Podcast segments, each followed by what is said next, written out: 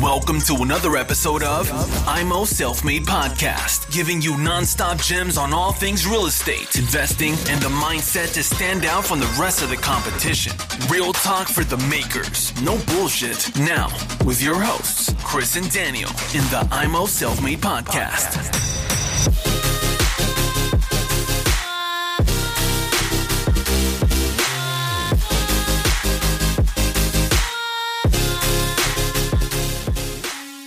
Jetzt nochmal, herzlich willkommen zum Immo Selfmade Podcast. Der Christoph Dieventhal ist uns nicht abgehauen. Habe ich diesmal Christopher gesagt oder Christoph? Christoph, richtig? Ich habe dir ehrlich gesagt nicht zugehört, aber hallo zusammen. Ich freue mich wieder hier zu sein. Ja, perfekt. Jetzt gehen wir mal an einige Fragen, die wir aus der Community bekommen haben. Die können wir ja jetzt hier mal kurz äh, durcharbeiten und dann als Podcast den Leuten auch zur Verfügung stellen.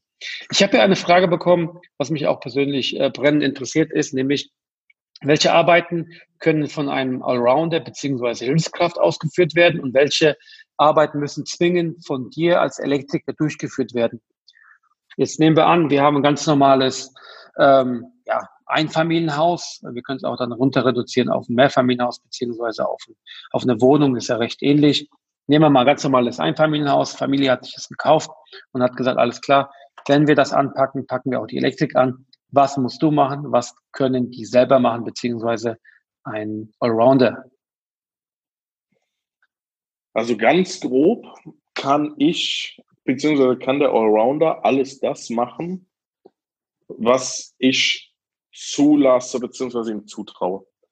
Wenn wir mal wieder zurück auf die Norm blicken, beziehungsweise auf die Gesetzeslage, ist es so, dass die Netzanschlussverordnung sagt, dass nur derjenige am Elektronetz arbeiten darf, der beim Energieversorger in die Rolle des Installateurs eingetragen ist.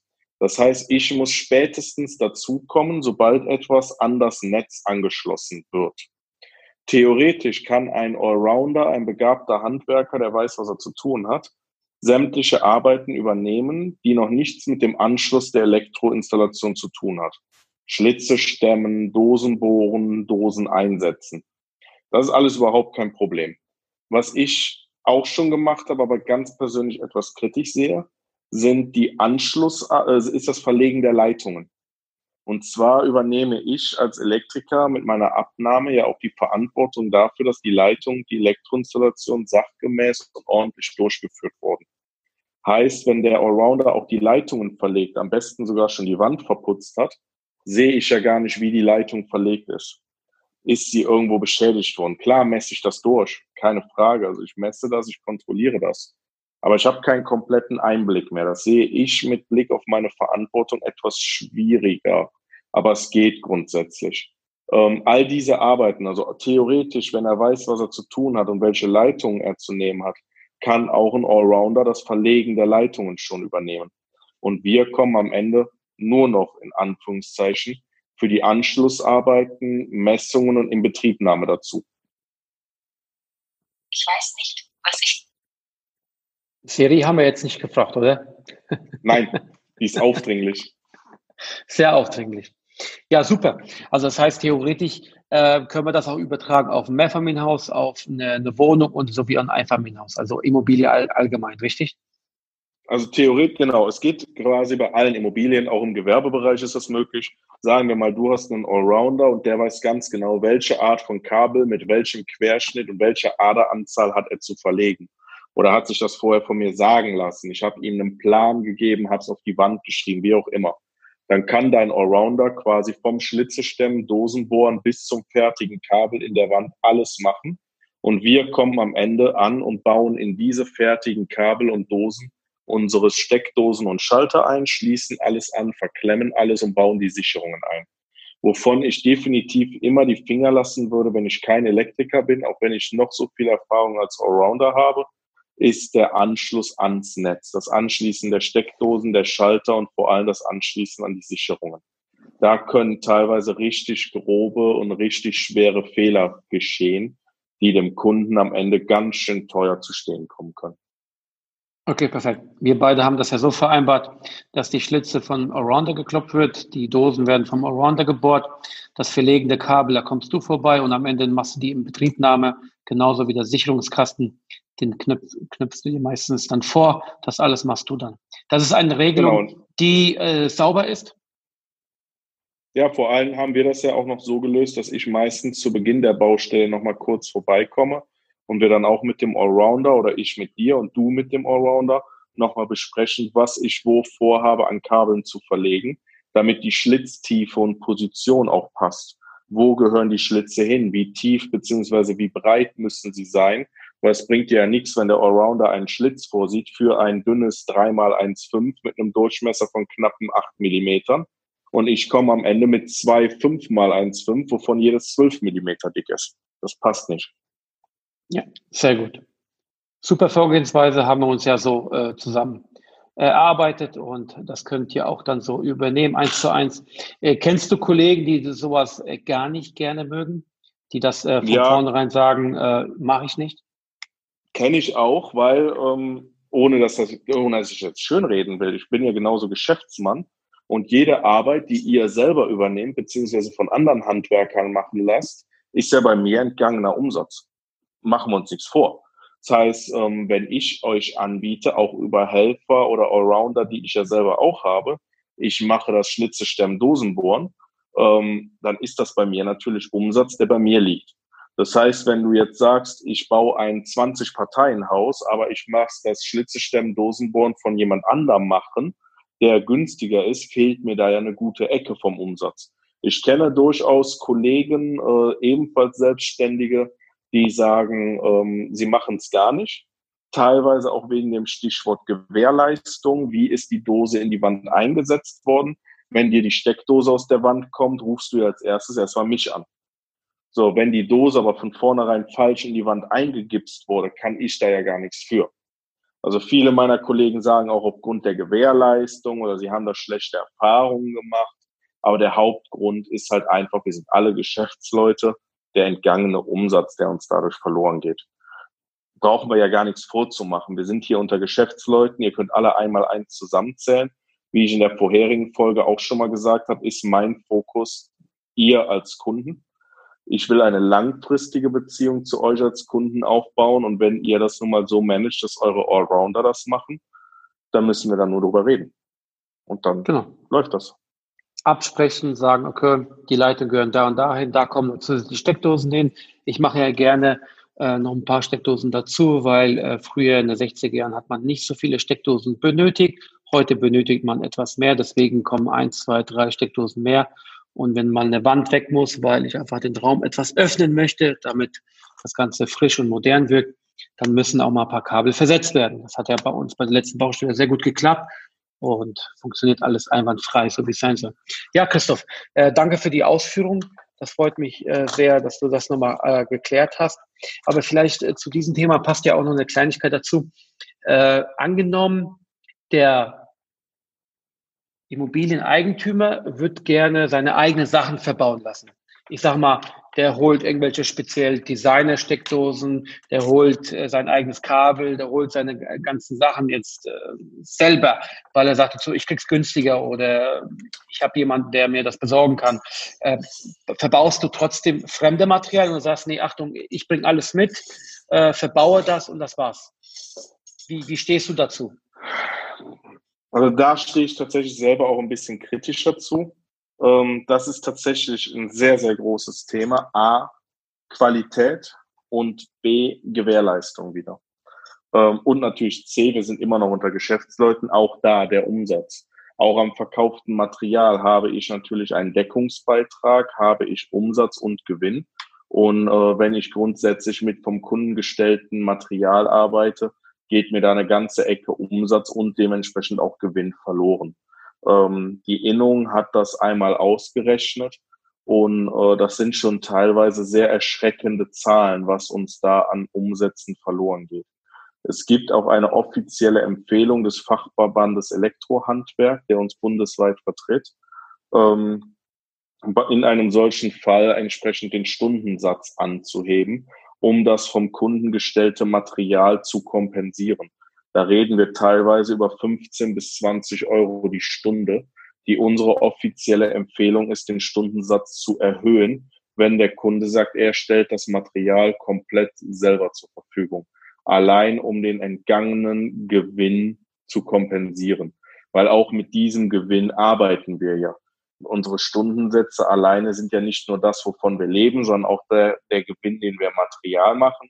Daraus bezahlen wir Bürokräfte, die dafür zuständig sind, das Material zu bestellen, zu organisieren, unsere Lagerplätze, unsere Fahrzeuge, das Werkzeug der Mitarbeiter. Ähm, ein anderer sehr interessanter Gesichtspunkt ist halt die Garantie. Wenn diese Steckdose, die du dir jetzt selber besorgt hast, die ist auf einmal verschmort, die ist kaputt, die ist innen drin durchgebrochen. So, wenn du mich dann anrufst und sagst, meine Steckdose ist innen drin durchgebrochen, dann habe ich dafür ja gar keine Gewährleistung. Also diese Steckdose ist ja nicht von mir. Man kann ja dann nicht von mir erwarten, dass ich die Gewährleistung dafür übernehme, dass diese Steckdose durchgebrochen ist. Das heißt, im Endeffekt kommt es dich ja noch teurer, weil ich den Einsatz zum Austausch dieser Steckdose dann natürlich voll berechnen werde, weil es ist ja nicht meine Steckdose, die kaputt gegangen ist. Wenn diese Steckdose von mir gestellt wurde und sie geht kaputt, selbstverständlich tausche ich sie dann kostenneutral im Rahmen meiner Gewährleistung aus. Und der dritte Bereich, bei uns Elektrikern kommt das seltener vor, aber im Sanitärbereich habe ich das schon sehr viel miterlebt, ist einfach die Qualität. Das Material, das wir verarbeiten, muss gewissen Standards entsprechen, allein von der Norm, damit wir es verarbeiten dürfen. Im Trinkwasserbereich nennt sich das die DVGW-Zulassung. Im Elektrobereich ist das die VDE-Zulassung bzw. Prüfung. Ich hatte tatsächlich schon Kunden, die wollten dann Steckdosenschalter, wie du eben sagtest, besonderes Designermaterial selber stellen, haben sich das irgendwo aus dem Ausland kommen lassen und dieses Material hatte keinerlei Prüfbescheinigungen keinerlei Merkmale, keine Norm, keine Prüfung, nichts. Ich konnte dieses Material nicht verbauen. Im Endeffekt fängt die Steckdose an zu brennen und ich bin es auch noch schuld als derjenige, der sie installiert hat. Das geht nicht, das kann ich nicht verantworten. Macht absolut Sinn. Also vielleicht ein kleiner Tipp an euch äh, da draußen. Äh, ich ich mache das meistens so. Am Anfang habe ich auch die ganzen Sachen organisiert und dann hat der Elektriker das verbaut. Äh, aber ich habe jetzt mal mein Einkaufspreis verglichen zu deinem Einkaufspreis, da ist äh, kaum oder wenig Unterschied. Von daher macht es keinen Sinn, die Sachen einzukaufen, zu schleppen, äh, hochzutragen. Dann fehlt da eine Steckdose, da fehlt da eine Steckdose. Lasst es sein. Meine persönliche Erfahrung, es geht am schnellsten, wenn ihr einen vernünftigen Elektriker vor Ort habt, wie zum Beispiel Christoph. Äh, der kommt vorbei, ihr spricht die Baustelle durch. Ihr sagt dazu die, die Anzahl der Steckdosen, die, die Schalter, kreiert von vornherein einen Standard. Also ich habe jetzt eine Serie, die wird überall in jeder meiner Wohnungen verbaut. Ja? Und dann geht es einfach nur darum, äh, wie viele Dosen, wie viele Schalter, äh, welchen FI nehmen wir? Passt ein FI rein? Ja, nein. Sind die Automaten gut? Ja, nein. Äh, und und ähm, brauchen wir Kabel zu versetzen? Ja, nein. Dann werden die Vorarbeiten erledigt äh, vom Allrounder. Äh, die neuen Kabel inklusive Verlegung wird vom Christopher gemacht. Dann kommt am Ende, wenn alles fertig ist, einfach nur reinsetzen, Prüfung fertig. Und dann noch ein, ein, Tipp von mir, was mir auch die letzten zwei Baustellen gemacht haben, ist, ihr habt eine schöne Verteiler-Aufputz, Verteilerdose nennt sich das, habt ihr vorbereitet. Da kommen drei Kabel raus. Ein Kabel ist für den Backofen, das zweite Kabel ist für die Herdplatte und das dritte Kabel ist für die Steckdosen, Zweier-Steckdosen oder Dreier-Steckdosen verbaue ich auf die Arbeitsplatte oben drauf dann wird das angeklemmt, Punkt, fertig, erledigt, läuft, funktioniert alles, ja, ohne Probleme. Und, und was berechnest du mir? Ich glaube, für die Aufputzdose hast du mir irgendwie 60, 70 Cent berechnet. Für die Steckdosen, ich glaube, ich nehme Merten System M in Alpina Weiß. Da berechnest du mir zwei bis drei Euro ungefähr, jetzt mal grob geschätzt, ähm, ohne jetzt mal auf die äh, Rechnung zu gucken. Hey, ob der jetzt da 2,10 Euro oder 2,20 Euro da bezahlt, also, wenn die Marge nicht da ist, habt ihr die falsche Immobilie. Der, der Punkt ist auch, ohne jetzt, also ich greife jetzt mal ein bisschen was ins Nähkästchen. Ähm, ja. Ich hoffe, du verzeihst es mir. Auf einer unserer ersten Baustellen war es ja quasi noch genau so, dass du mir ein äh, Karton Material hingestellt hast und hast gesagt, hier, ich habe das schon mal besorgt, das ist mein Standard, das ist mein Märtenmaterial, bau das mal eben ein. War die allererste Baustelle, auf der wir zusammengearbeitet haben. Ja. Und da war exakt dieses Problem, das du eben sagtest. Ähm, ohne jetzt auf meine Punkte eben einzugehen, war dein Punkt schon sehr gut, dass das Material nicht in der ausreichenden Anzahl da war. Ich musste im Endeffekt noch ein zweites Mal wiederkommen, weil du dich beim der Originalbestellung verzählt hattest. Es war, es fehlte hier eine Steckdose, da ein Rahmen, hier eine genau. Wippe. Das heißt, es war genau. ein zusätzlicher Einsatz notwendig, den man sich von vornherein hätte sparen können. Und so genau. haben wir es ja auch dann bei den zukünftigen Baustellen gemacht. Ich habe zum Beispiel prinzipiell von deinem System, das du haben willst, Merten 1M, habe ich immer etwas mehr da als das, was wir tatsächlich brauchten. Ich habe immer eine zusätzliche Steckdose, einen zusätzlichen Rahmen, eine zusätzliche Wippe dabei. Die liegen hier bei mir auf dem Lager, eine Etage unter mir, wo ich gerade in meinem Büro sitze. Und ähm, dadurch haben wir immer ein bisschen Reserve, weil wir können uns auch verzählen. Aber dann haben wir von vornherein ein bisschen mehr dabei, wenn wir uns verzählt haben, machen es drauf und fahren wieder. Wir haben das Material dann zwar auf Lager liegen, ja, aber wir verbauen es ja immer mal wieder. Es ist ja jetzt nicht so, als würde ich mir den gesamten Märtenkatalog hinlegen. Genauso ist es bei Sicherungen.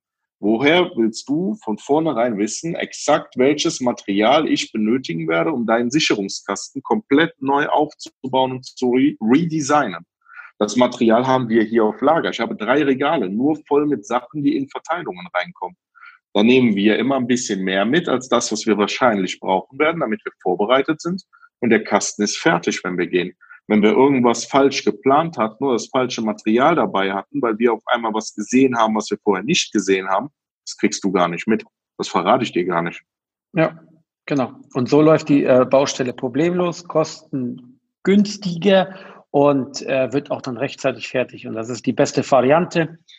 Mein Tipp, sprecht mit euren äh, Haus- und Hofelektriker, äh, erarbeitet äh, zusammen Standards, äh, damit der weiß, wenn die nächste Baustellen kommen, dass ihr genau das gleiche System verarbeitet, die gleiche Vorgehensweise, dass alles dann im Prinzip fertig ist. Man spricht nur äh, Zeit, wann fertig und äh, wie viele zusätzliche Steckdosen möchte ich haben und welche Kabel muss verlegt werden, ja, nein, Punkt.